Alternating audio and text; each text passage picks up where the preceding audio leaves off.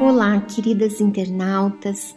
Hoje eu quero me dirigir a você que ainda está em fase de libertação.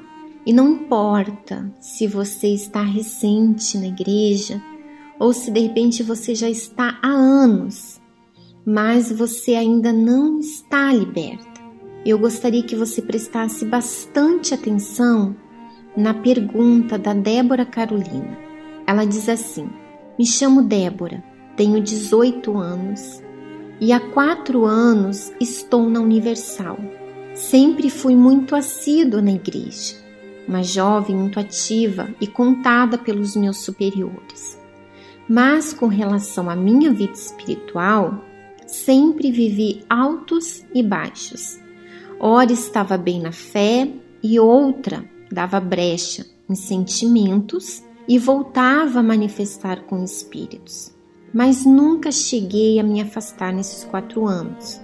Quero ajuda porque cheguei num ponto que cansei de ser quem eu sou, sempre caindo nas mesmas ciladas do diabo, as mesmas situações e nunca aprendo. Quero ser uma jovem diferente, de Deus, nascida de fato dele e batizada com o Espírito Santo. Já abandonei tudo que é errado. Não há nada que me acuse para que eu não receba o Espírito Santo.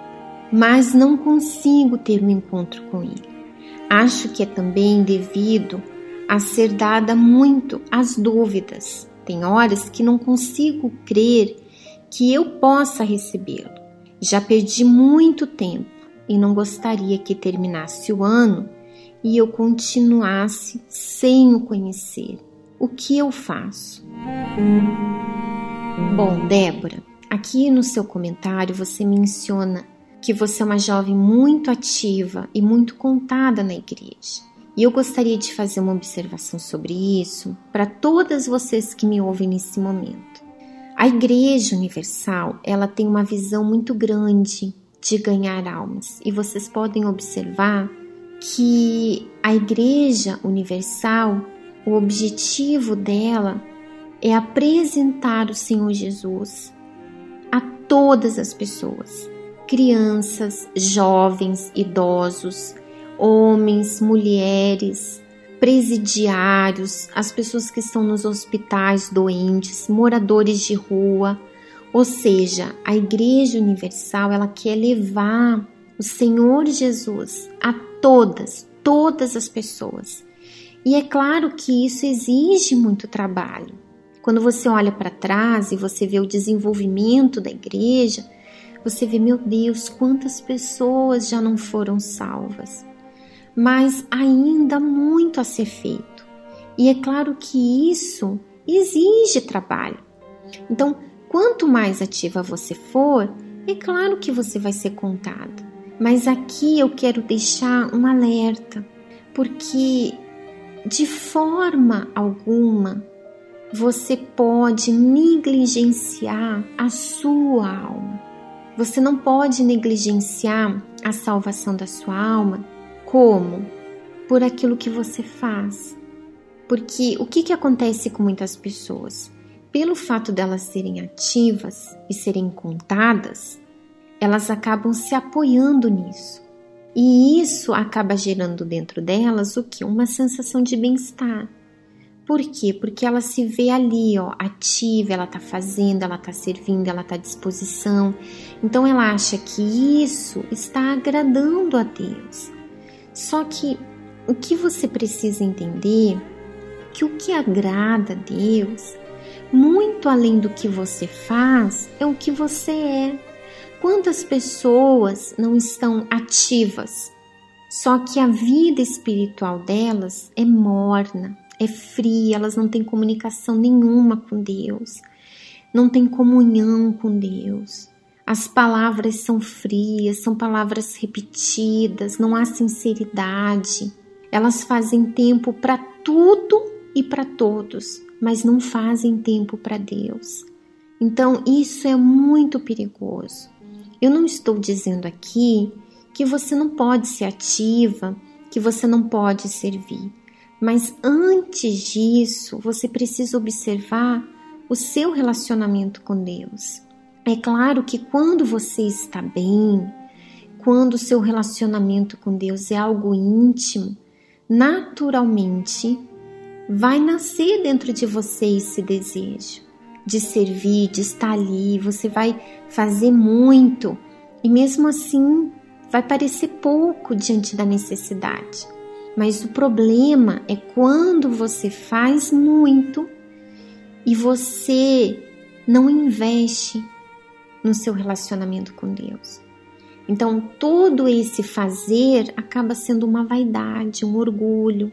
E é aí onde muitas pessoas perdem a sua salvação. Então, eu gostaria de deixar esse alerta para vocês. E aqui, Débora, no seu comentário, você fala que você está sempre caindo nas mesmas ciladas, sempre nas mesmas situações. Então, Débora, você já sabe o que está errado. Embora você diga que você já abandonou tudo que é errado, mas se você está sempre caindo nas mesmas ciladas, é porque você ainda não abandonou o pecado. O pecado, ele ainda está aí, você ainda está tolerando, porque quando você realmente abandona o pecado, você elimina ele da sua vida. Você pode ser tentada, mas você não se deixa dominar por ele. E aqui pelas suas palavras, esse pecado, esses erros, eles ainda estão dominando você. Então, Débora, e você, minha amiga internauta, você que está aí, de repente há anos na igreja, e você está sempre manifestando com demônios, ou então você não manifesta, mas você vive em pecado. O pecado ele domina você. Não vai acontecer um passe de mágicas em que você vai acordar e você vai dizer: Ah, não tenho mais vontade de pecar. Não é assim que funciona. A sua libertação exige de você um sacrifício, de você negar a sua vontade. O pecado é um espírito e esse espírito ele tenta dominar você. Só que você tem domínio. Deus ele lhe deu domínio sobre todas as coisas. Então, você é sim capaz de dominar o que está errado. Só que cabe você a decidir. Você tem que decidir isso. Não, eu gosto, eu sinto vontade, eu me sinto tentada, mas eu não vou fazer a minha vontade. Eu decido não fazer a minha vontade. Eu vou fazer a vontade de Deus. Eu vou viver em obediência a Ele eu vou me submeter a Ele. E isso, minha amiga, é uma decisão. Enquanto você não tomar essa decisão, você vai se inclinar para a sua vontade, você vai se inclinar para a sua carne. O espírito do pecado, ele vai estar na sua vida. No momento em que você decidir, pronto. Ali o diabo ele já não tem mais poder sobre você. Então, o que, que eu proponho você a fazer nesse momento? Repare na sua vida. Repare quem você é, o que, que tem lhe dominado, quais os erros que você está tolerando na sua vida. Faça uma oração, peça a Deus. Meu Deus, eu quero que o Senhor me mostre tudo que está errado na minha vida, porque aqui agora eu decido abandonar tudo que está errado eu decido abandonar tudo aquilo que me separa de, de ti. Eu não vou tolerar mais o pecado. Eu vou fechar todas as portas que estavam abertas para o diabo entrar na minha vida. Eu não vou mais permanecer em pecado. Eu não vou mais viver nesse pecado. Eu vou viver em obediência à sua palavra. E isso, minha amiga, vai exigir de você renúncia, vai exigir de você sacrifício, vai exigir que você vá contra a sua carne, contra a sua natureza. Mas isso é o preço. Esse é o preço que você, que eu tenho que pagar. Se eu realmente quero conquistar minha salvação, se eu realmente quero o Espírito Santo. Então, tome essa decisão. E isso ninguém pode fazer por você. Somente você pode decidir o que você quer. tá certo? Bom, nós ficamos por aqui e nos encontramos no próximo sábado. Até lá. Tchau, tchau.